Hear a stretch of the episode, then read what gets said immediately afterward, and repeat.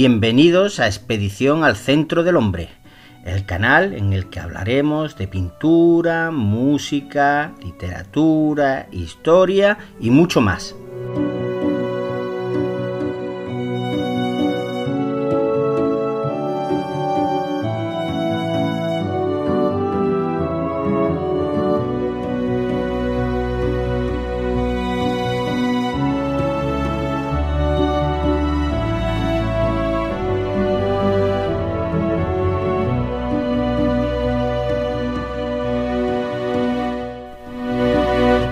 Buenos días, pues hoy vamos a abordar uno de los temas más interesantes de la historia de España, bajo mi punto de vista, que es el de la Segunda República.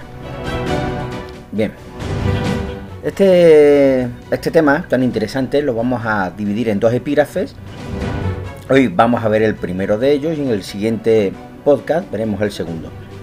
En este primero vamos a estudiar lo que sería la proclamación de la República, la Constitución de 1931 y el bienio reformista. Se va a dar durante el periodo de abril a noviembre del 1933, este bienio reformista. Empecemos por la proclamación de la República y el gobierno provisional. La proclamación de la República se produjo eh, la noche del 14 de abril de 1931 en Madrid, cuando Niceto Alcalá Zamora constituía un gobierno provisional integrado por todos aquellos políticos que firmaron el Pacto de San Sebastián.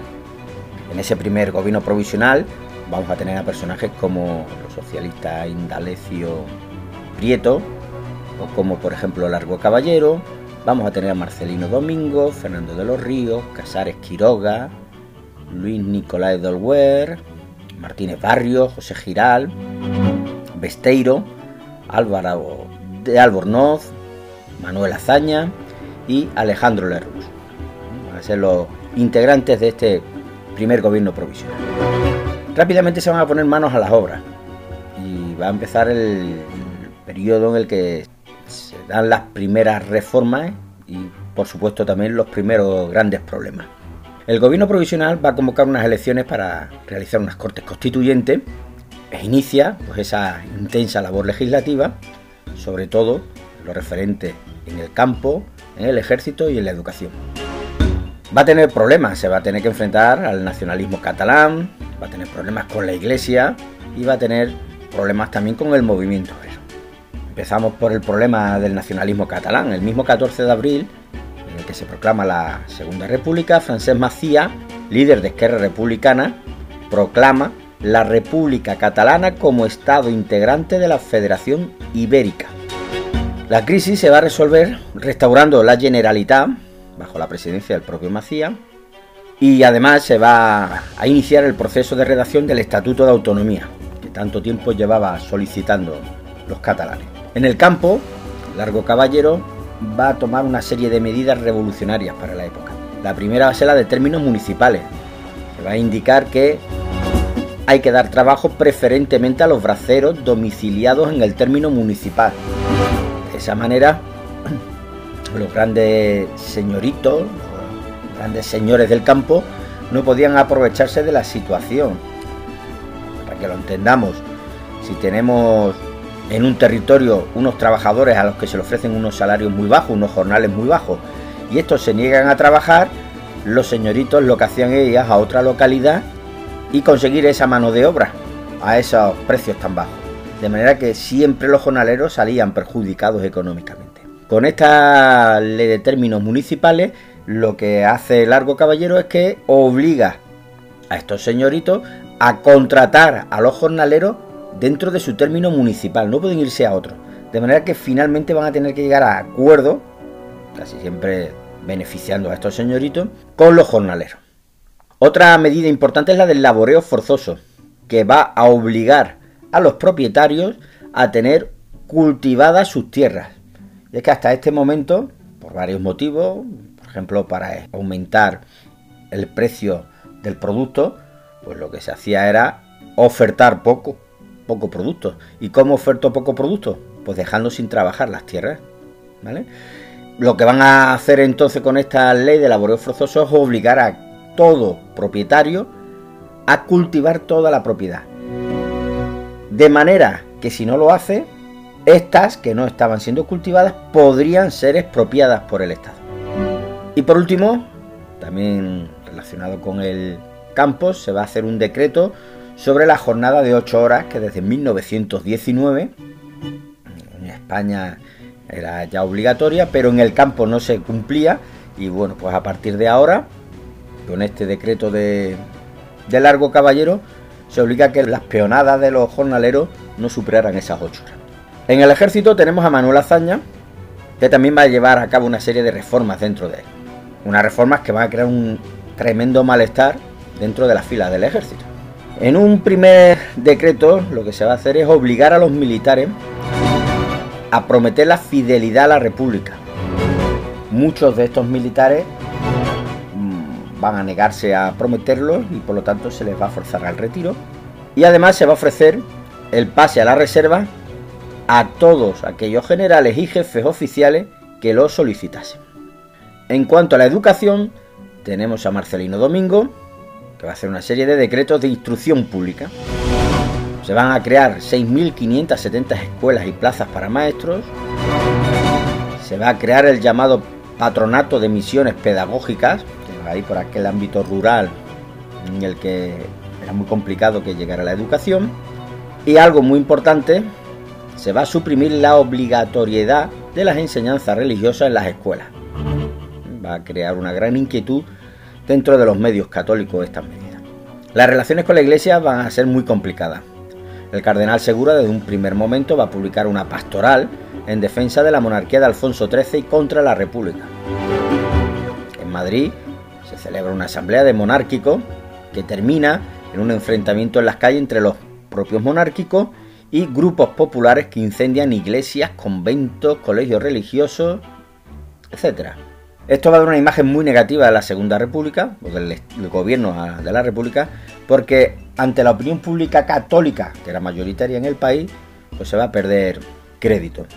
Además, a nivel internacional, la pérdida de imagen va a ser también bastante importante. A todo esto hay que indicar que el propio gobierno estaba en contra de este anticlericalismo que se estaba produciendo en España pero se le acusa de no haber tomado las medidas necesarias para acabar con él. Vamos a asistir también a unos conflictos sociales muy graves. La CNT va a utilizar la huelga como instrumento de lucha, que por regla general, como era tradicional en este sindicato anarquista, acaban convirtiéndose en sucesos eh, sangrientos.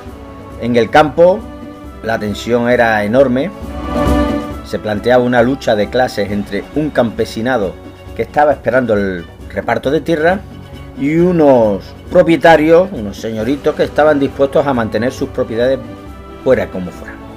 Bueno, pues este es el, contexto en el que se va a celebrar las Cortes Constituyentes para realizar esa constitución, la constitución de 1931. Se realizan unas elecciones para elegir los diputados que van a esas cortes constituyentes, en el que los partidos de derecha conservadora van a quedar reducidos a grupos minoritarios, con muy poca fuerza. De manera que van a ser los partidos de centro y sobre todo de izquierda los que van a tener una gran mayoría y van a hacer una constitución a medida. Estamos diciendo, por tanto, que esta constitución va a nacer sin un consenso. Y esto es importante porque lo que va a provocar es que esos grupos minoritarios de derecha, en un principio, están totalmente en contra de prácticamente buena parte del articulado de la Constitución. Y no van a estar a favor, prácticamente a lo largo de todo el periodo de la Segunda República, con eh, el articulado que rige esta ley suprema. La Constitución de 1931 define a España como una república de trabajadores de toda clase. Va a reconocer el derecho a la autonomía de las regiones, Ojo, estamos diciendo que reconoce el derecho, no que le conceda la autonomía a todas las regiones. Lo que esto quiere indicar es que aquella región que quiera la autonomía primero lo tendrá que solicitar y en las Cortes se debatirá si se le concede o no se le concede. No se le da la autonomía directamente. Además va a recoger una amplia declaración de derechos y libertades. va a dar el voto a las mujeres, va a establecer el matrimonio civil, va a legalizar el divorcio. Si nos damos cuenta en estos tres últimos elementos que hemos nombrado, son una serie de derechos muy avanzados para la época. Estamos en 1931. A la iglesia se le estaba quitando una serie de elementos que hasta ese momento eran propios de ellos, ¿no? El hecho de que ahora se establezca un matrimonio civil le está restando autoridad en los matrimonios a la iglesia. O por ejemplo la legalización del divorcio, que hasta ese momento la iglesia era la única que hacía matrimonio y además, como ya sabéis, la iglesia una de las cosas que dice cuando se está produciendo esa celebración del matrimonio es que estaréis juntos eh, hasta que la muerte os separe. Aquí se está rompiendo algo que la iglesia llevaba siglos metiendo en la idea, en la cabeza de, todos estos españoles. Era una legislación, como estamos viendo, muy avanzada para la época, tanto que en España está bien entrada la transición, los años 80 del siglo XX, no va a volver a, a tenerse. Se va a incorporar también el derecho a expropiación forzosa, como hemos dicho antes, de la propiedad privada por causa de utilidad social. El poder legislativo va a residir en las Cortes, que solo va a tener una Cámara. Hoy en día sabemos que tiene dos, la de los diputados y la del Senado. Bueno, en aquella época, con, la Constitución de 1931, se indica que solo va a haber unas cámaras. El Poder Ejecutivo va a recaer en el Gobierno y en el Presidente de la República, que a su vez era jefe del Estado, cuyo mandato iba a durar seis años. En cuanto a los conflictos, tenemos que indicar que la mayoría de los conflictos se van a producir referencia al tema religioso. Lo más importante fue la discusión de los artículos 26 y 27, porque ahí se recogía o se contemplaba lo que era la separación entre la Iglesia y el Estado. Por ejemplo, se hablaba de la aconfesionalidad del Estado, de la existencia de una libertad de cultos, el fin de la financiación estatal de la Iglesia, esto era un avance enorme, o incluso hoy en día se sigue financiando a la iglesia. Veis que, por ejemplo, cuando se realiza la declaración de la renta, tenemos, ahora que estamos en, este periodo, tenemos una casilla en la que podemos marcar que un 0,7% de nuestros impuestos puedan ir a, financiar a la iglesia. Bueno, pues en esta constitución se da fin a, este, esta financiación por parte del Estado de la iglesia. Se va a disolver la compañía de Jesús y algo también bastante interesante e importante, se va a prohibir a las congregaciones religiosas, es decir, salesianos, franciscanos, jesuitas y demás, ejercer la enseñanza, el comercio y la industria. La aprobación de todos estos artículos, recordad, siempre teniendo en contra a los partidos de derecha, va a provocar la primera gran crisis del gobierno de la República, pues el presidente, Alcalá Zamora, y el ministro de Gobernación, Miguel Maura, que eran muy católicos, van a dimitir al no estar de acuerdo con este articulado. Azaña será propuesto como nuevo presidente del gobierno. El 9 de diciembre de 1931 se va a aprobar en las Cortes esta constitución con todos los votos a favor y ninguno en contra porque los partidos de derecha eh, no estaban en ese momento en la Cámara. Como podemos apreciar, pues esta constitución nace sin ningún tipo de, Una vez que se aprueba esta constitución, las Cortes van a elegir como presidente de la República a Alcalá Zamora, que recordad ya había dimitido anteriormente, pero vuelve al cargo de presidente de la República. Este va a encargar a Manuel Azaña la formación del primer gobierno constitucional. Azaña va a buscar el apoyo de los socialistas y a mediados de diciembre va a formar gobierno, con un objetivo que es el de seguir con ese programa de reformas que se habían iniciado durante el gobierno provisional. Azaña se va a encontrar con una oposición y una conflictividad social bastante importante.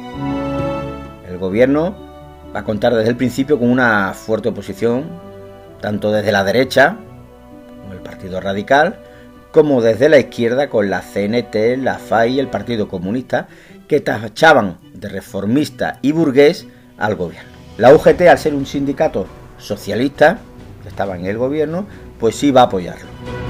El gobierno de Azaña se encuentra ante una fuerte conflictividad social, con enfrentamiento entre los obreros y los campesinos con, las fuerzas del orden público, que normalmente van a finalizar con un reguero de sangre, como por ejemplo en Castilblanco o en Arnedo. En enero de 1932 se produce el primer intento revolucionario parte de la CNT y la FAI, protagonizado por los mineros del Alto Llobregat, para proclamar el comunismo libertario. El balance fue sangriento, mm, unos 10 muertos aproximadamente y la orden de deportación a Guinea de 104 anarquistas. La reforma agraria, que venía iniciándose desde finales del 18 con aquella desamortización mínima de Godoy, sobre todo ya en el siglo XIX con las grandes desamortizaciones de Mendizábal, Madoz, bueno, pues crea grandes expectativas entre los jornaleros del campo, pensando que la República no les iba a fallar. Pero el problema no era fácil de solucionar. En España teníamos una propiedad bastante heterogénea en el que realmente tenemos dos grandes tipos de propiedades que eran los latifundios en el sur y los minifundios en el norte. En estos momentos ya los grandes propietarios no eran la iglesia y los municipios, porque desde el siglo XIX con Mendizábal y Madós estos habían perdido ya todo ese poder en la tierra y ahora pertenecían a la nobleza y a la burguesía, que no estaban dispuestas a perder sus tierras como se hicieron los anteriormente mencionados en el siglo XIX. En cuanto al Estatuto de Cataluña, la República tenía un compromiso y además la Constitución establecía la vía para lograrlo. Sabemos que desde el siglo XIX, como ya hemos estudiado, el nacionalismo catalán había sido uno de los grandes problemas que habíamos tenido en España. De manera que la República necesitaba solucionarlo como fuera. El problema viene de que los partidos de derecha estaban en contra de dar esa autonomía y además había reticencia en algunos socialistas. Si esto fuera poco, tenemos intelectuales como Unamuno, Ortega y que también se posicionaron contra la autonomía. La situación va a dar un giro radical cuando en agosto de 1932 se produce el golpe de estado del general Sanjurjo, que va a fracasar. Azaña y su gobierno van a salir fortalecidos y a partir de ese momento los diputados de centro izquierda van a hacer una reacción en defensa de la República. El 9 de septiembre se va a aprobar la ley de reforma agraria y el Estatuto de Autonomía Catalana. El Estatuto va a proclamar a Cataluña como una región autónoma dentro del Estado español. El 20 de noviembre de 1932 se van a celebrar las primeras elecciones a la Generalitat, que van a dar el triunfo a Esquerra Republicana, convirtiéndose Francesc Macià en el primer presidente de Cataluña. En cuanto a la ley de reforma agraria, se pretende acabar con el latifundismo, como hemos comentado anteriormente, y redistribuir esa propiedad mediante el asentamiento de campesinos en las tierras expropiadas. Esto va a afectar sobre todo a Andalucía, Extremadura, y luego zonas de la actual Castilla-La Mancha como Albacete, Ciudad Real y Toledo, más Salamanca, en Castilla, la actual Castilla y León. Las expropiaciones se van a realizar indemnizando a sus propietarios, salvo los de la nobleza cuyas propiedades eran expropiadas sin esta indemnización. Para la aplicación de esta ley se va a crear el Instituto de Reforma Agraria, el IRA. La aplicación de esta ley de reforma agraria va a ser muy lenta, lo que va a exasperar va a enfadar a estos jornaleros del campo, mientras que los propietarios van a tener el tiempo suficiente para organizarse y defender sus intereses. En esta situación se van a producir en 1933 los sucesos de Casafija. La CNT a principios de 1933 junto a la FAI van a intentar establecer el llamado comunismo libertario. En Andalucía va a haber levantamientos en varios pueblos, como por ejemplo Casas Viejas, donde se les fue de, mano este, este levantamiento.